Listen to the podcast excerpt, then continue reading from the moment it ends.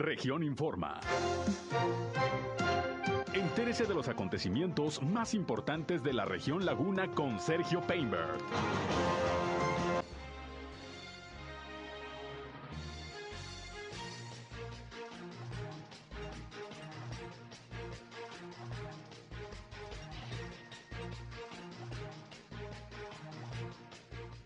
Llama a la Secretaría de Salud del Gobierno de Durango a mantener los protocolos sanitarios en Semana Santa para evitar otra ola de contagios.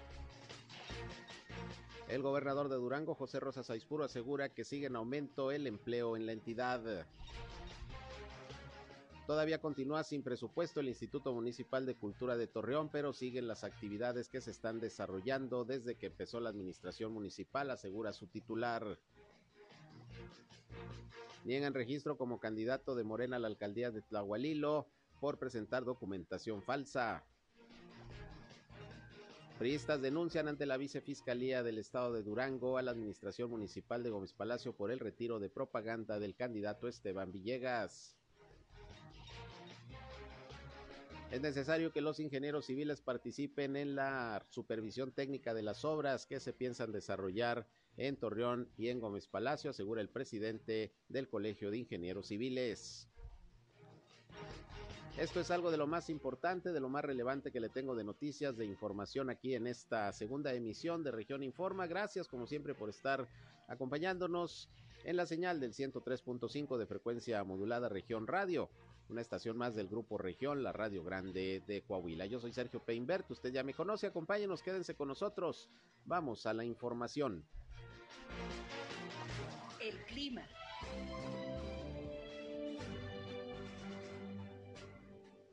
Bueno, las temperaturas, eh, hoy tuvimos una temperatura mínima, perdón, de 17.5 grados centígrados, para mañana continuamos con temperaturas eh, templadas a cálidas por la mañana, no tan calurosas como se han presentado en días anteriores, continuamos con temperaturas de los 17, 18 grados centígrados eh, por la mañana en las tardes, ayer se registró una temperatura máxima de 37 grados centígrados, estamos esperando nuevamente condiciones muy similares entre los 36 a 37 grados centígrados, un poco de viento hacia las horas de la tarde, sobre todo en el municipio de Francisco Madera y Gómez Palacios, donde se espera alguna torbanera moderada. Aquí en la zona urbana eh, esperan eh, vientos de 20 kilómetros por hora, un polvo ligero o moderado en la, hacia las horas de la tarde, nada de cuidado.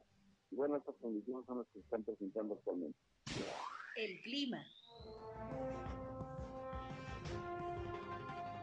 Bien, gracias como todos los días a José Abad Calderón, previsor del tiempo de la Comisión Nacional del Agua, por eh, el reporte diario que nos da de las condiciones climatológicas, medio lagañoso el cielo, ya escuchamos, va a haber algunos vientos, sobre todo allá por el rumbo de Francisco y Madero, algo en Gómez Palacio, mucho calor, mire, ya hemos llegado hasta 40 grados centígrados en algunos días anteriores, y bueno, pues así las condiciones en esto que es la primavera, Quiero saber cómo va a estar el verano, mucho calor y bueno, pues hay que tomar nuestras providencias de cualquier manera, hay que cuidarse también de los golpes de calor, de las deshidrataciones, de exponerse demasiado a los rayos solares, hay que tener, hay que tener precauciones también en esta temporada con el clima ya cálido. Gracias por su compañía, por su atención. Les invito no solamente a escucharnos, sino a entrar en contacto con nosotros. Si tienen sobre todo algún reporte, hay algún problema en su calle, en su colonia, en su ejido, en su comunidad, requieren la atención de alguna autoridad, llámenos con mucho gusto, mándenos sus mensajes también a través de redes sociales. Yo les recuerdo que estamos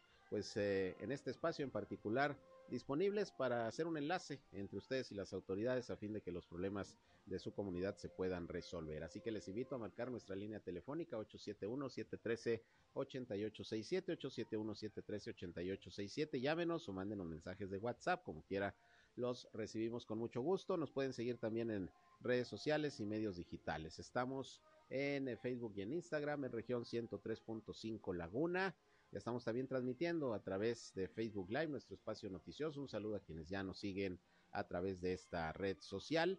Y bueno, a mí me encuentran en Sergio Peinber Noticias, en Facebook, en Twitter, en YouTube, en Instagram y en sergiopeinber.com, mi portal web de información que les invito a visitar. Por ahí estamos, ya saben, siempre también informándoles. Están nuestros enlaces para que nos escuchen en nuestras transmisiones de radio. Así que acompáñenos, quédense con nosotros. Vámonos, Vámonos con lo más importante de la información.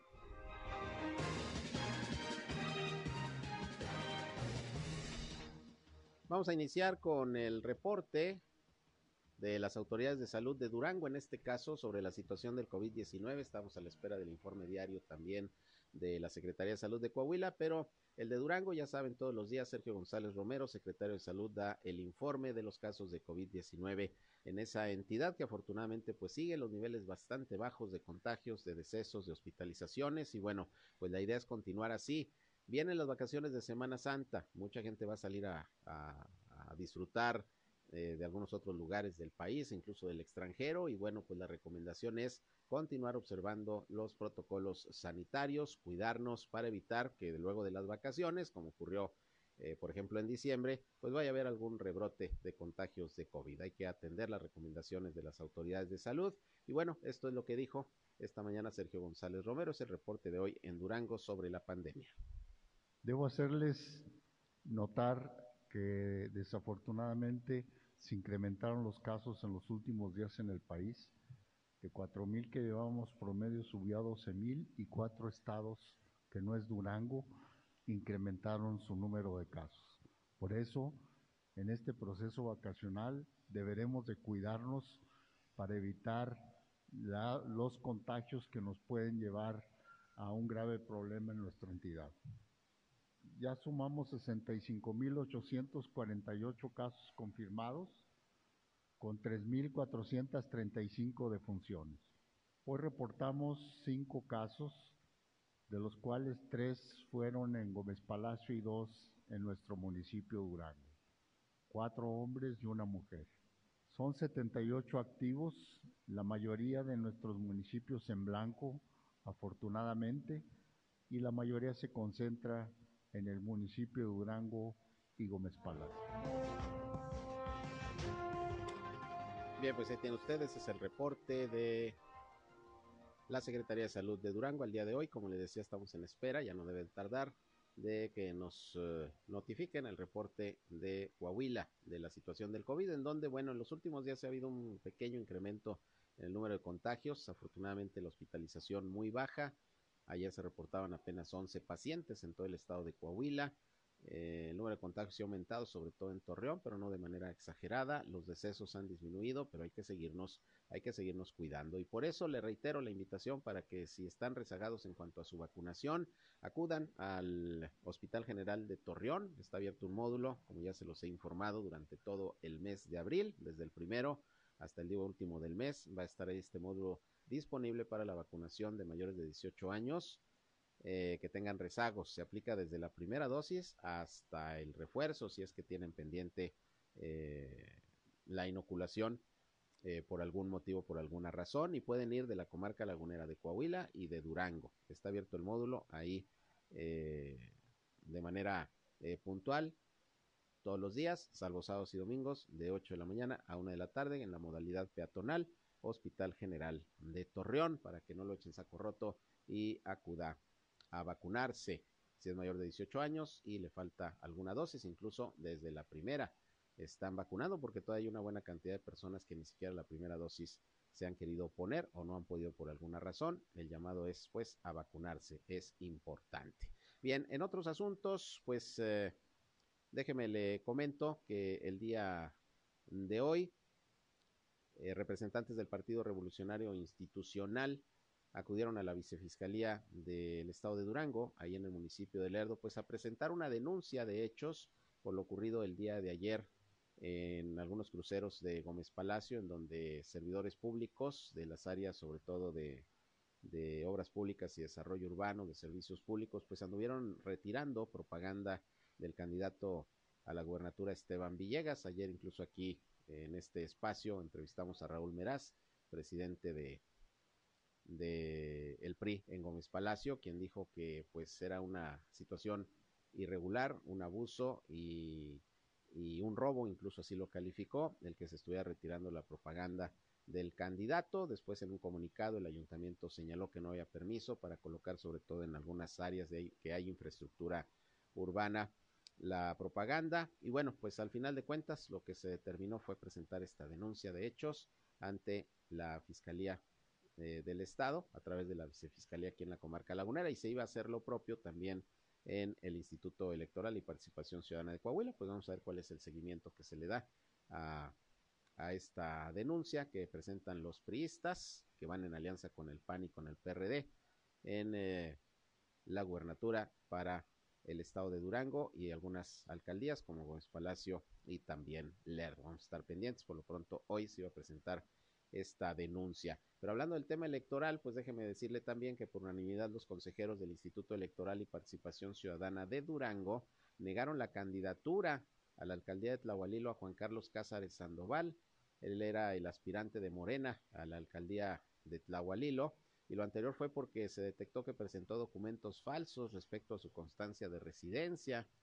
Pues sí, ya empezamos más, quieres eh, mal, quieres ser alcalde, ya presenta documentos falsos, pues sí, como que como que no debiera ser. Pero bueno, el pasado 5 de abril, Antier, el secretario del Ayuntamiento de Tlahualilo, Javier Barraza Montoya, formalizó un documento dirigido al Consejo Municipal Electoral donde menciona textualmente que Cáceres Sandoval mandó una constancia de residencia apócrifa, ya que se expidió con fecha del 23 de marzo del 2022 con número de oficio 652 por parte de la Secretaría del Ayuntamiento, donde él como único documento que exhibe como prueba de su residencia es una credencial de elector con año de registro 2021 de tal manera que la constancia que él exhibe ante el Instituto Electoral contiene innumerables inconsistencias y falsificaciones y todo esto respalda con los debidos documentos que ratifican su dicho y que se describen, por lo que el consejero del Instituto Electoral y Participación Ciudadana de Durango, José Omar Ortega, dijo que en el caso de Juan Carlos Cázares, postulado como candidato propietario a la presidencia municipal de Tlahualilo, pues simplemente no podrá, no podrá registrarse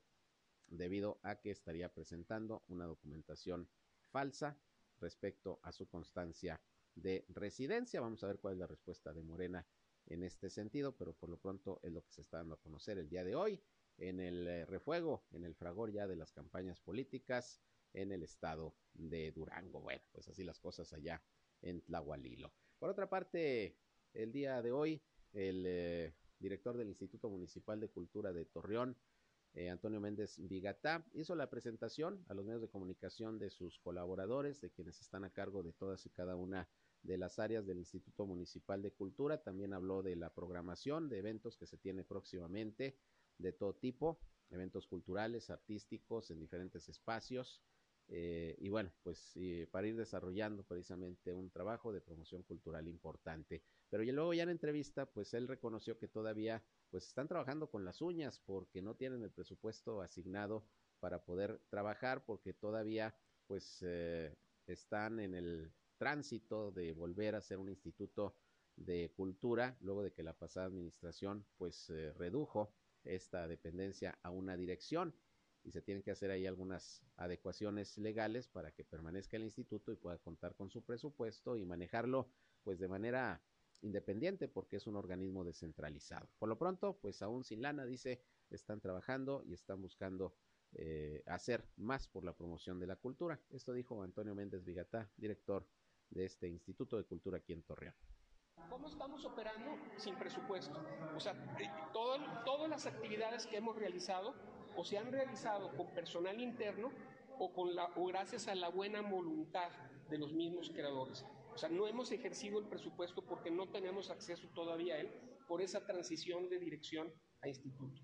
O sea, se está terminando, vamos a decir, de, de realizar.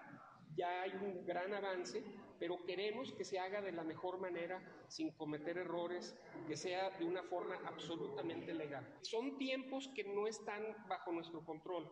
O sea, yo supongo que estamos muy próximos, tal vez 15 días, sea lo que, lo que demore ya para que nosotros podamos tener acceso a los recursos y, eh, y, empezar a aplicarlos dentro del programa que estamos haciendo. Les quiero decir, si usted ya pueden, van a poder consultar la cantidad de eventos, bueno, no eventos, de presentaciones que hemos realizado, de exposiciones, que no nos hemos quedado con los brazos cruzados.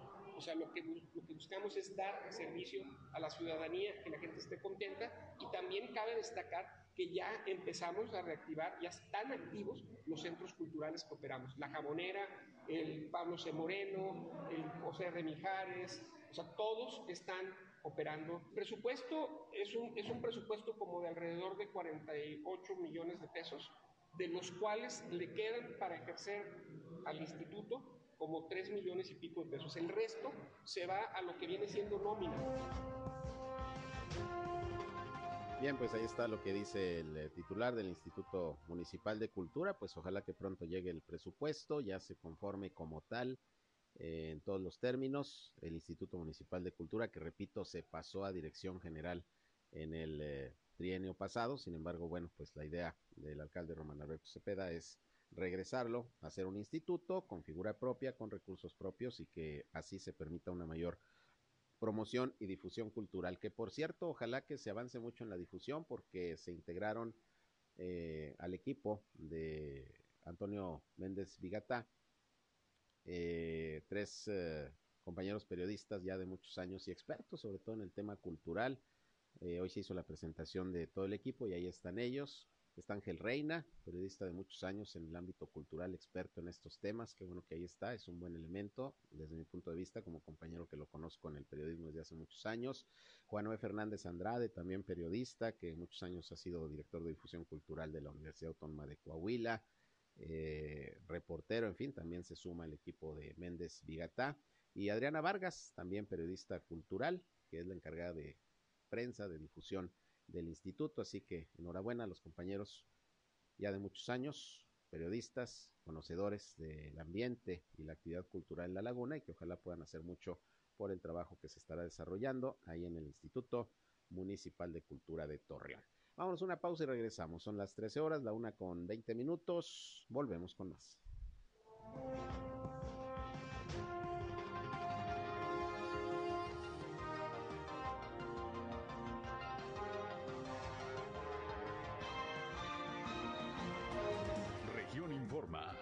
Ya volvemos. Al aire, región 103.5. Continuamos en región Informa.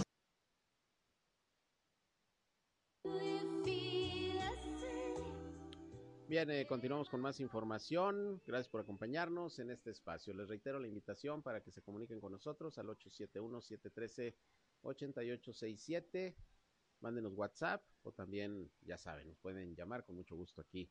Les atendemos para que si tienen sobre todo algún reporte, algún problema en su comunidad, en su calle, en su colonia, en su ejido, les insisto, en este espacio, además de informarles, queremos también ser un enlace entre ustedes y las autoridades para que los problemas de su comunidad se puedan resolver. Y bueno, hoy en la conferencia de prensa de salud que se da todos los días allá en Durango Capital, estuvo presente nuevamente el gobernador José Rosa Saizpuro, quien hoy tocó el tema de los avances que se tienen en materia de creación de empleos en la entidad. En el mes de marzo, pues hubo nuevamente un incremento de más de mil vacantes ocupadas, eh, nuevas fuentes de trabajo en todo el estado y bueno, pues se comenta que está dentro de los primeros 10 lugares Durango en la cuestión precisamente de la generación del empleo. En unos momentos vamos a escuchar esa información, lo que comentó precisamente el gobernador Rosa Saizpuro. Antes déjeme decirle que bueno, hay una noticia muy importante y muy buena, sobre todo en el ámbito deportivo, porque vuelve la Copa Internacional Santos Peñoles luego de dos años pues de pandemia,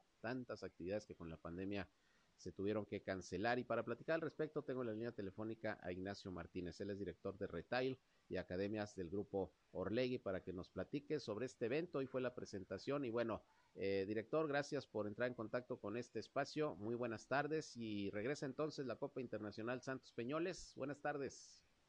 Buenas tardes, Sergio. Buenas tardes a ti y a todo tu auditorio. Muchas gracias por el espacio. Efectivamente, como bien lo comentas, después de dos años eh, complicados, por lo que ya todos sabemos, regresa este gran evento a La Laguna, donde de la mano de Peñoles, siempre muy comprometido con, con, la niñez y con, con la población en general, traemos esta copa eh, que se celebrará del 24 al 29 de mayo eh, principalmente en el territorio Santos Modelo y con algunas sedes alternas que estaremos comunicando ahí oportunamente, ¿no? Eh, te platico un poco, digo, generales de la Copa. Estamos esperando un poco más de 300 equipos, eh, entre 5 y 6 mil jugadores, más de 15 mil visitantes, eh, lo cual genera una derrama importante aquí para nuestra región. Y, y vamos a tener nuevamente la porte adaptado, que es eh, tener una categoría para, para eh, niños y jóvenes con discapacidad, donde les damos la oportunidad de, poder eh, vamos competir en, en, un, en un buen nivel eh, en el tema del fútbol, ¿no? Estos son eh, ahorita los generales, Sergio, este, las categorías van de 4 a 18 años, tendremos una categoría femenil sub 18 y, y, bueno, pues muy entusiasmados, este, como sabes es un evento ya, eh, es la décima edición, que tiene muy buena, muy, muy, muy, buena percepción y muy buena respuesta de la, de la, de la gente de la comarca lagunera uh -huh. y de todas las zonas de alrededor, ¿no? Claro, pues una excelente noticia, no solo porque se retoman las actividades pues ya presenciales, incluso masivas, como se espera que sea este evento. Obviamente, me imagino que con todos los cuidados eh, necesarios todavía en materia sanitaria y una importante derrama económica. Yo creo que es uno de los eventos, por lo menos en cuestiones deportivas, más grandes de los que se organizan en los últimos años, precisamente aquí en la región. Correcto. De hecho, somos de las copas o de, de las tres copas más grandes de México. También te comento que tendremos participación de equipos del extranjero. Estamos esperando equipos de Ecuador, Colombia, Guatemala, Estados Unidos. Y bueno, aquí previo al cierre esperamos que algún par de países más se sumen, ¿no? Entonces es una fiesta, eh, como bien comentas, obviamente estaremos cuidando todos los, los protocolos de sanidad, ahí de la mano de Peñoles, de, la inspección del club y trabajando de la mano con las autoridades. Claro, Ignacio, sin duda que pues esto tiene una filosofía que es el apoyo al deporte, tanto por parte de Orlegui, del Club Santos, como de la empresa Peñoles. Eh, eh, esa, es, esa es la idea, tengo entendido, ¿no? El apoyar el deporte, el organizar estos torneos, pues para, para los niños y los jóvenes que tengan la posibilidad de tener un espacio en donde practicar deporte y, desarrollarse, ¿por qué no?, en esta actividad del fútbol, sobre todo. Correcto. Eh, parte de nuestra filosofía de ganar viendo implica eh, formar a mejores personas a través del deporte, de lo cual estamos convencidos. Eh, compartimos esta misma filosofía con Peñoles. Y, y sí, efectivamente es que eh, llevar a los niños a que desarrollen sus aptitudes en el fútbol y, ¿por qué no, en base a sus capacidades, pensar en que pueden estar en otros niveles, en, en otros niveles dentro del, del fútbol, ¿no? Sí, Entonces, me... este, correcto, en, en, esa línea estamos trabajando. Me decías que el TCM va a ser pues parte importante del desarrollo del torneo. ¿Hay algunas otras sedes? Porque bueno, pues son muchos equipos, son muchos jugadores, va a haber muchos partidos. Eh, ¿Van a distribuirlos en algunos otros lugares? Correcto. Mira, te puedo adelantar hasta el momento. Eh, estaremos comunicando ya las sedes finales, pero estamos contemplando los campos de la, del, obviamente del TSM, del Colegio Americano, de la VM, de Nuevo San Isidro, de la UAL, el militar antes y el multideportivo. Insisto, eh, estos son los que tenemos ahorita ya en, ya en, en, en cerrados. Uh -huh. Estamos viendo a ver si se suman algunas otras veces, estaremos comunicando. ¿no? ¿Cómo es que participan los equipos? ¿Se inscriben? ¿Ustedes los buscan? Eh, ¿cómo, ¿Cómo es la logística en ese sentido? Nosotros eh, tenemos dos, prácticamente dos líneas. Los equipos que repiten, ¿no? que ya han, ya han vivido la experiencia de esta Copa, que es una base importante, y además hacemos difusión a través de las redes del club y, y, y pautas que pagamos en distintos pues, eh, foros y países para llegar a, a, tener visibilidad en estos otros territorios y que, y que se puedan, o sea, que pidan informes de la COP y se puedan sumar, ¿no? Pues son dos esfuerzos, uno los que ya están y otro buscamos por medio de, de las redes de, del club nuevas, vamos, nuevos horizontes. Muy bien, pues una magnífica noticia para la laguna en general, repito, no solamente por lo grande del evento, lo que traerá de derrama económica, sino por este impulso que se le, eh, se le quiere seguir dando al deporte, sobre todo a la actividad del fútbol. Eh, tengo entendido que va a haber un, una categoría femenil específico, ¿verdad? Correcto, vamos a tener la categoría femenil sub-18, la cual esperamos tenga buena convocatoria. Estamos muy comprometidos en el desarrollo del fútbol femenil y prueba de ello que estamos empujando porque tengamos una competencia de alto nivel de esta categoría. Muy bien, Ignacio, pues algo que quieras agregar a esta buena noticia que nos estás dando del regreso ya de este, de este torneo que por la pandemia pues tuvo que suspenderse dos años. Gracias, sí, no, pues nada más para, para cerrar, agradezco nuevamente el espacio que nos das y, e invitarlos, ¿no? Es una fiesta para los laguneros, donde, donde viviremos buenos partidos de fútbol, una buena convivencia, tendremos una inauguración bastante interesante el día 24, entonces ahí lo estarán viendo a través de las redes del club para, para invitarlos a que acompañen y que vivan esta fiesta junto con nosotros, que es para ustedes, ¿no? Claro, y estaremos muy pendientes y aquí lo estaremos informando. Muchas gracias, Ignacio Martínez, director de Retail y Academias de Grupo Orlegui. Pues bienvenida nuevamente, ahora sí, que de manera presencial y con todo la Copa Internacional Santos Peñoles. Muchas gracias, Ignacio, y seguimos pendientes. Gracias, hasta luego. Gracias, buenas tardes. Pues ahí tiene usted. Fíjese usted cuánta gente va a venir. Cinco mil a seis mil asistentes, no jugadores, nada más de cinco mil a seis mil jugadores y se esperan trece mil visitantes porque pues los que vienen con, con los chavos, con las chavas, sus familiares, entrenadores, en fin, pues es una fiesta, es una fiesta y es uno de los eventos más importantes de torneos de fútbol que se realizan a nivel nacional, como lo comenta Ignacio, y que organizan Peñoles y Grupo Orlegui. Pues enhorabuena y parte pues ya de las posibilidades que el control de la pandemia eh, se, se tiene en estos momentos en nuestro país. Bueno, importante, importante que ya regresen este tipo de actividades. Bien, eh, vamos a escuchar ahora sí lo que les comentaba antes de ir a esta entrevista con Ignacio Martínez, lo que dijo esta mañana el gobernador José Rosa Saizpuro sobre el tema del empleo que va creciendo, va subiendo, dice, en lo que va de este año en toda la entidad. Vamos a escuchar las cifras. En ese sentido, en la parte de la economía, eh, compartirles que Durango sigue creciendo en empleo. El total de empleos registrados ante el Instituto Mexicano del Seguro Social es de 259.147, cifra que es la más alta registrada en toda la historia de nuestro estado, superando eh, la meta que nos habíamos propuesto al inicio de este gobierno, a pesar de la pandemia que, en la que ya tenemos más de dos años viviendo en esta situación difícil.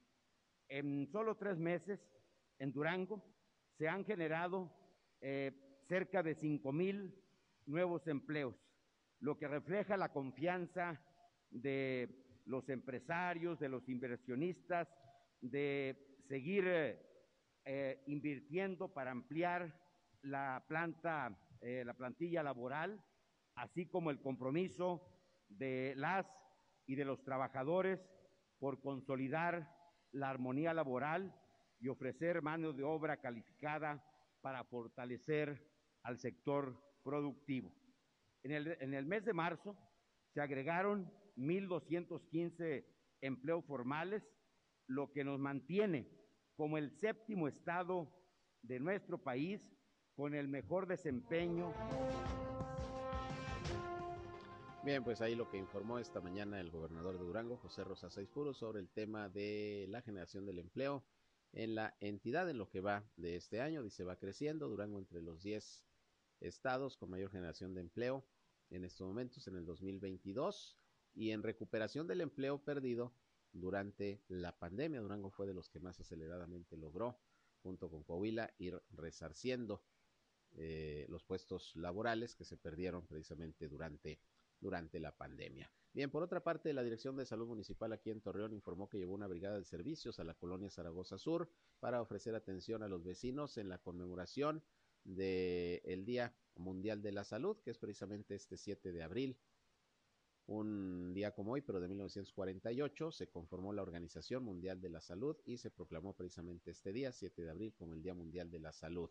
Y bueno, pues el objetivo es reconocer la salud como un derecho universal y fomentar el acceso a servicios dignos y de calidad, sobre todo en las zonas más vulnerables, de manera que el eh, personal de la Dirección de Salud, pues en esta ocasión se trasladó al centro comunitario de esta colonia y estuvieron médicos, dentistas, veterinarios, psicólogos, enfermeros, trabajadoras sociales, entre otros, poniendo al servicio de los ciudadanos sus conocimientos. Y bueno, el doctor Jorge Mario Galván, director de salud municipal, dijo que es de vital interés e importancia para la administración municipal, la salud mental y emocional, así como física de los ciudadanos y por eso se siguen llevando a cabo este tipo de brigadas donde pues eh, eh, se atiende a, la población para ver si tienen algún padecimiento, se hacen algunos exámenes por ahí, en fin, pues son brigadas, brigadas muy completas que se llevan a algunos eh, centros comunitarios, algunas colonias, algunas plazas y bueno, pues esto fue hoy en conmemoración del Día Mundial de la Salud, hoy 7 de abril.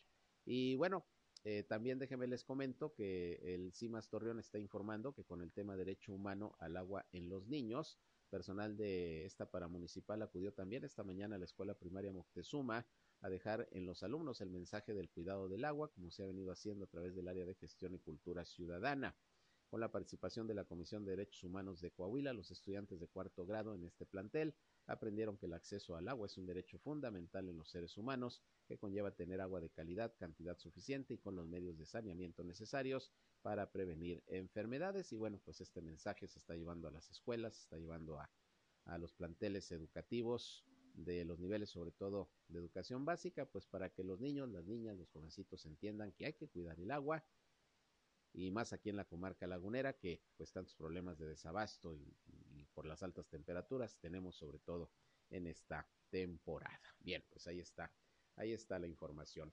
En otros asuntos, eh, y regresando de alguna manera al tema electoral en Durango, eh, fíjese que ya ve el altercado que se presentó ayer ahí por el Boulevard Miguel Alemán a la altura de la calle Victoria, cuando personal de obras públicas del municipio pues empezó a retirar hay algunos pendones, algunas velas que les llaman eh, con propaganda del candidato del PRI PAN PRD eh, Esteban Villegas, ya le informaba hace unos momentos que hoy acudieron sobre todo los representantes del PRI a presentar una denuncia por lo que llaman el robo de propaganda eh, en contra sobre todo de funcionarios del área de obras públicas, eh, una denuncia por robo, también se va a presentar una queja y una denuncia ante el Instituto Electoral y Participación Ciudadana de Durango porque los priistas, panistas, perredistas, los de la alianza consideran que, que esta fue una violación a sus derechos y a la ley, la acción que tuvo la autoridad. El Ayuntamiento de Gómez Palacio ayer expresó que se estaba actuando con base a la ley porque no existía permiso para colocar en parte de la infraestructura urbana eh, estos pendones, esta propaganda. Y bueno, pues al final de cuentas, como siempre le digo, esto está eh, presentándose al fragor de las campañas políticas y precisamente Oniel García, que es el dirigente de Morena en Durango, se refirió a esta situación e hizo un llamado pues a todos los actores políticos a serenarse, a llevar campañas tranquilas y bueno, pues habló de este desaguisado que se dio el día de ayer por este asunto del retiro de propaganda de Esteban Villegas. Esta es la posición de Morena sobre esto. Hoy estamos en un proceso electoral en el que se representan dos proyectos muy diferentes. Prueba de ello es que lo hoy sucedido en Gómez Palacio Durango, en donde el ayuntamiento del municipio de Gómez Palacio baja publicidad del candidato del PRI colocada de forma ilegal en espacios públicos y en áreas verdes, nos tiene dándole esta respuesta al candidato. Es entendible que en el PRI extrañen esos tiempos en donde el incumplir con la ley era una anécdota y no pasaba nada. Hoy en día los invitamos a los candidatos del PRI, PAN, PRD a que se cumpla con la ley, que dejen de, violentarla. Y el municipio de Gómez Palacio actuó conforme a derecho. En los tiempos de Morena, la ley se cumple y se respeta. Bueno, pues es lo que dice Oniel García, aunque bueno, ayer el presidente dijo una frase que sí escamó a muchos, ¿eh? cuando estaba hablando de los magistrados eh, electorales y el Poder Judicial, dijo el presidente, a mí no me vengan con que la ley es la ley. Tómala. Entonces, digo, porque aquí el dirigente de Morena pues está diciendo que, hay que respetar la ley, pero pues el presidente dice, a mí no me vengan con que la ley es la ley, como diciendo, bueno, pues eh, la ley me la paso por el arco del triunfo, o sea, mensajes de repente encontrados, ¿no? Pero bueno, es la posición de Morena sobre esto que aconteció el día de ayer con esto del retiro de propaganda. Ya se están presentando las denuncias, las quejas ante la autoridad electoral. Pues vamos a ver qué pasa, porque mire, generalmente cuando están los procesos electorales todo el mundo se denuncia, todo el mundo se queja, todo el mundo acusa y a la hora de la hora en términos legales no pasa nada. Transcurren las campañas, sí, a veces bastante eh, complicadas en términos de golpeteo, pero pues legalmente, insisto, no pasa nada. Vamos a ver con esto que se denuncia si hay alguna repercusión. Por lo pronto, repito, pues son las campañas, las campañas que ya, que ya iniciaron, son las de gobernador y a partir del día 13 de abril arrancan las de las presidencias municipales, las de mayor población en Durango, en este caso Gómez Palacio Lerdo y Durango, donde también seguramente va a haber mucho de qué hablar, de qué comentar y, y, y también es muy probable que entre partidos y candidatos se van a aventar hasta la cubeta, pero pues ya, ya sabemos que así es, son las campañas. Vámonos a una pausa y regresamos. Son las 13 horas, ya la una con 42.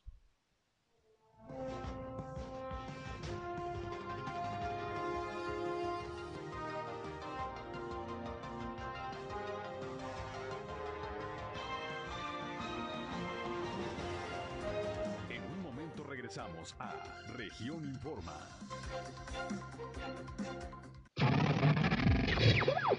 Somos Región Radio 103.5. Regresamos a Región Informa.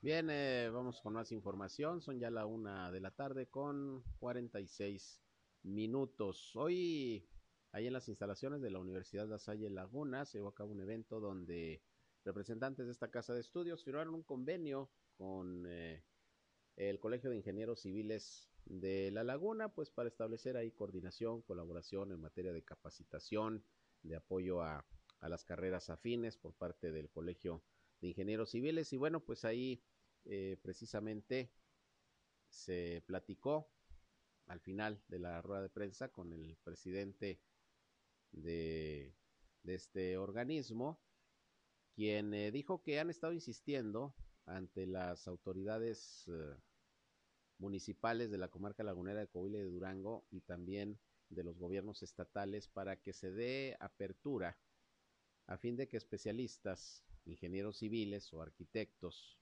eh, puedan participar como supervisores de las obras públicas que se realizan, porque luego resulta que la calidad de las mismas no es la, la, la, la, mejor o en el desarrollo de, de, las obras puede haber inconvenientes, incluso hasta accidentes, pero pues dice que no les han hecho caso, de plano no les han hecho caso, han insistido en que el Colegio de Ingenieros Civiles debe de participar en la supervisión técnica de las obras, pero pues nada de nada.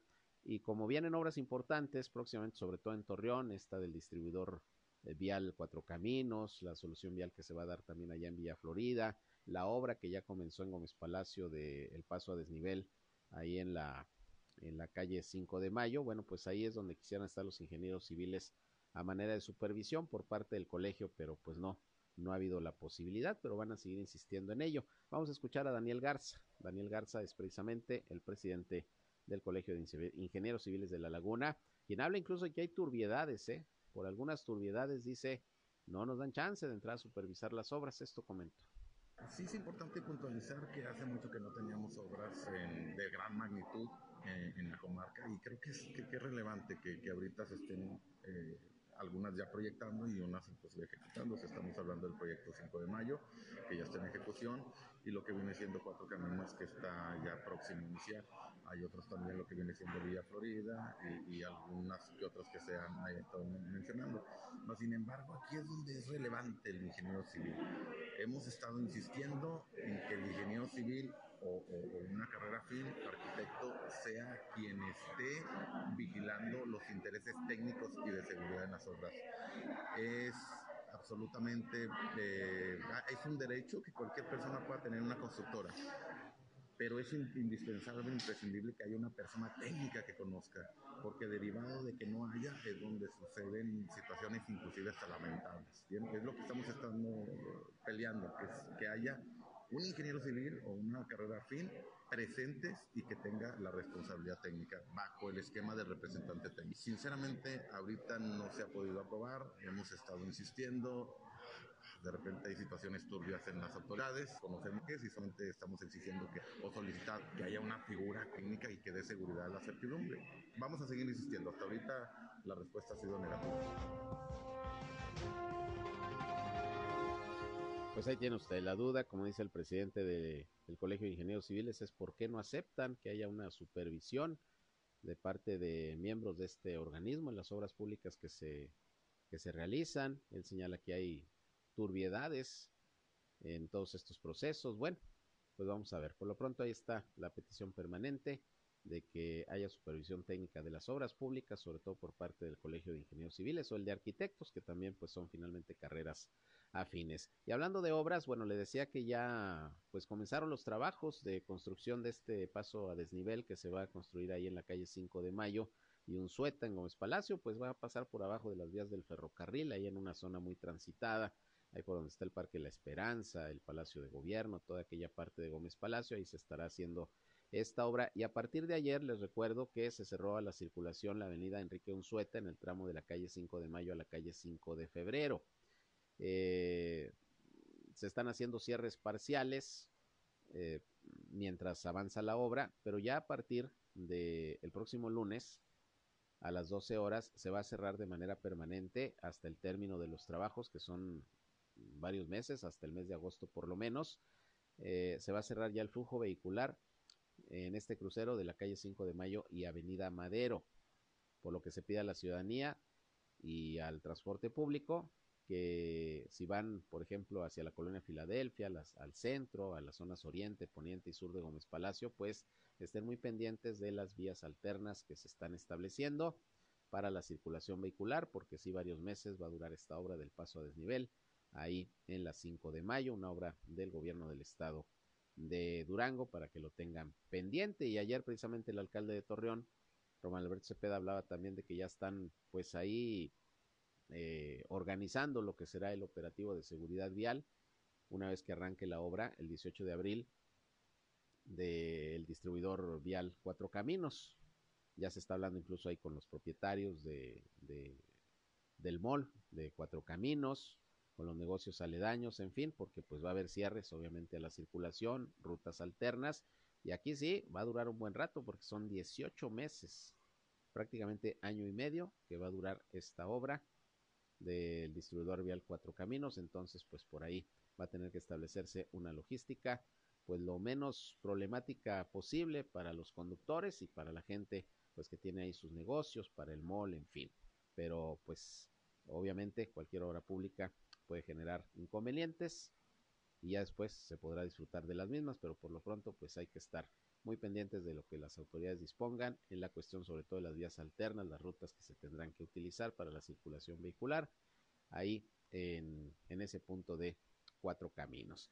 Eh, por otra parte, y antes de despedirnos, déjeme le comento que la Secretaría de Medio Ambiente y Recursos Naturales de la región lagunera de Durango está informando que ya está en marcha el operativo Semana Santa en el Cañón de Fernández, allá en el municipio de Lerdo. Hoy hubo una reunión entre el subsecretario de Gobierno para la Laguna, Osvaldo Santibáñez, que esta semana se acaba de reintegrar al cargo luego de haber solicitado un mes licencia. Estuvieron también representantes de la Secretaría del Medio Ambiente y Recursos Naturales del Estado de, de Durango y la Policía Estatal, que está destacamentada en Gómez Palacio. Y bueno, pues ahí se analizaron los acuerdos que se tuvieron por parte del Consejo Consultivo del Parque Estatal Cañón de Fernández y la idea fue de esta reunión, pues coordinarse todos los participantes para afinar los detalles del operativo Semana Santa en el Cañón de Fernández que inicia el sábado 9 de abril. El sábado 9 de abril, todavía no está en marcha, el sábado 9 de abril empieza este operativo que ya va pues prácticamente a empezar el periodo vacacional de Semana Santa. Ahí se revisaron los pormenores de las acciones de vigilancia y protección del Parque Estatal Cañón de Fernández, que aparte recuerden es un área natural protegida y bueno, la entrada al paraje del río Nazas, conocido como Cañón de Fernández, durante la Semana Santa va a ser restringido en un horario de 7 de la mañana a 2 de la tarde para que usted lo tenga en consideración. Va a estar restringido de 7 de la mañana a 2 de la tarde la entrada al Cañón de Fernández durante la Semana Santa. Se van a colocar tres filtros para acceder al parque, los cuales estarán ubicados en Graceros, en Santanita y en Sapiorís, con el fin de controlar la entrada de los visitantes. La idea pues es que haya eh, sana distancia y no haya aglomeración. Va a quedar prohibido encender fogatas, se podrá usar la carne en un asador propio y se solicita a los visitantes que por ningún motivo dejen las brasas de carbón en el suelo o las tiren al río porque se puede presentar un incendio forestal. También se va a prohibir el uso de rifles de caza furtiva, así como el uso de bocinas y, autoparlantes ya que estas prácticas pues estresan a la fauna que habita en esta reserva natural. Tampoco se permitirá el consumo de bebidas embriagantes en el parque, pues ojalá que lo puedan vigilar esto. Y no se permitirá que la gente se introduzca a nadar en el río, ni tampoco podrán entrar los llamados racers, las camionetas 4x, 4x4 eh, o cuatrimotos. Se pide a la ciudadanía que lleven sus bolsas de basura para que al término de su visita recolecten todos los desechos eh, que se generen, porque por ejemplo en el 2020, en la temporada de Semana Santa, se recolectaron más de 12 toneladas de basura en los alrededores de la presa Francisco Zarco. Y bueno, quienes no acaten estas medidas, se les va a sancionar. Parte pues de lo que se acordó establecer como medidas eh, de cuidado del Parque Cañón de Fernández, ahora en la Semana Santa. Y pues aquí la responsabilidad de los ciudadanos es vital. Por lo pronto, pues a partir del día 9, el próximo sábado, inicia este operativo ahí en el Cañón de Fernández, en el municipio de Lerdo. Con esto nos vamos. Gracias por su atención, gracias por su compañía, por sus llamadas. Recuerden que a las 19 horas nuevamente nos volvemos a escuchar en nuestra tercera emisión de Región Informa, donde ya les tendré el resumen, el más completo de la radio en la comarca lagunera, de lo que acontece en la comarca lagunera, precisamente de Coahuila y de Durango. Así que los espero más tarde. Por lo pronto se quedan con mi compañero Reyham, que nos tiene buena música, como siempre, para seguir disfrutando de esta tarde. Aquí por el 103.5 de frecuencia modulada Región Radio, una estación más del Grupo Región, la Radio Grande de Coahuila. Yo soy Sergio Peinbert, usted ya me conoce, pásenla bien, buenas tardes, buen provecho a las 7, por aquí estamos nuevamente.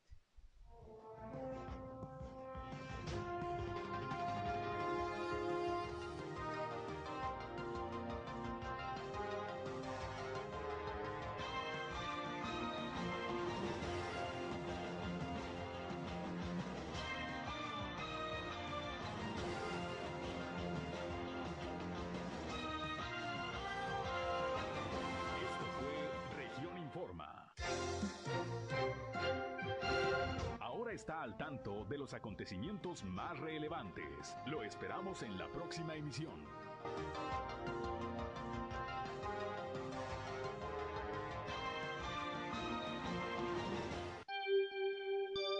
Región 103.5